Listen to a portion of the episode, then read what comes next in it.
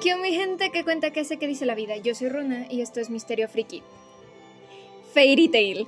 Ah, creo que no es novedad para nadie que este es de mis animes favoritos. Y si no lo sabían, listo, ahora tienen un dato sobre mí.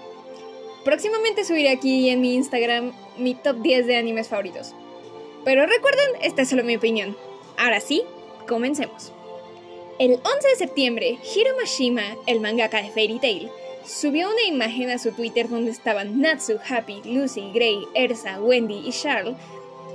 Y arriba tenía la leyenda, adaptación al anime de la misión de los 100 años. Ahora, pongamos en contexto, las misiones o encargos, dependiendo de la traducción que usaste, yo vi una con encargos, así que usaré eso, existen en Fiore. Y estas se dividen... Los, los magos se dividen en rango S, doble S y los que pues no son S ni doble S. si eres un mago sin rango, puedes acudir a algunos llamados, pero con los S tienen ciertas especificaciones, son magos más experimentados, la recompensa es mayor, con los doble S igual más para arriba y todo.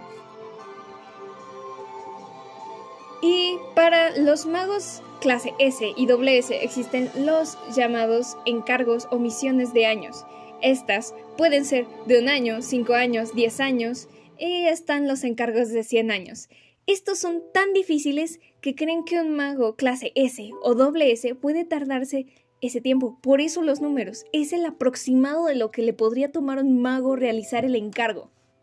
Así que imagínense la dificultad. Gildarts es el primer mago S que conocemos en Fairy Tail. Spoiler alert, es padre de Cana. Fin del spoiler. Este. Pero podemos ver con él por primera vez que hay un encargo de 5 años, uno de 10 años, y vemos que efectivamente son para magos clase S o doble S por una razón sumamente complicados. En estos puedes acudir de forma individual o en un grupo. Ahora, esto me entusiasma mucho porque el final que tenemos hasta el momento en el anime se quedaba bastante abierto, y aunque no me he leído el manga, porque soy floja, puedo decir que estoy ansiosa de ver la evolución de los personajes. Algo que me gusta bastante de Fairy Tail, y cosa que lo ha convertido en uno de mis favoritos, es que tiene un poco de todo. ¿Quieres peleas? Tenemos peleas. ¿Quieres misterio? Tenemos misterio. ¿Quieres comedia? Tenemos comedia, romance, fantasía, o sea, aquí hay un poco de todo. Obviamente, este es un shonen, tiene más shonen que nada. Es, no, si quieres un shojo, pues vete a ver un shojo. Pero tengo que admitir que aún, con todo esto, puedes sentir, tienes ciertos capítulos de relleno, obviamente, pero aún así, con ese relleno que la primera vez que lo vi dije, ay, no tiene ningún sentido. Cuando lo ves más adelante dices, espera, esto sí tenía sentido. Yo me he dedicado a rever un una buena parte de Fairy Tail. Y me atrevo a decir que el relleno que yo antes pasaba por sentado era así como que, espera, entonces me lo dijeron desde un principio. Entonces está bastante bien estructurado para mí y estoy ansiosa por ver qué va a hacer Mashima en el, en el arco de los 100 años.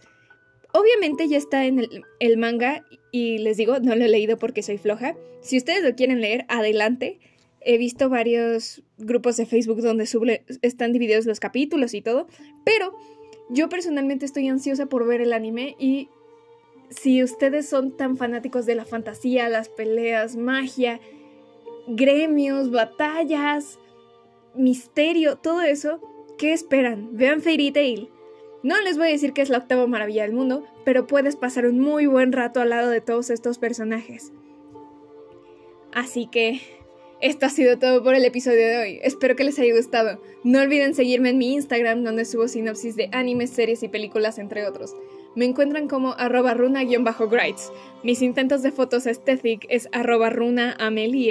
No lo olviden, yo soy Runa y esto fue Misterio Friki.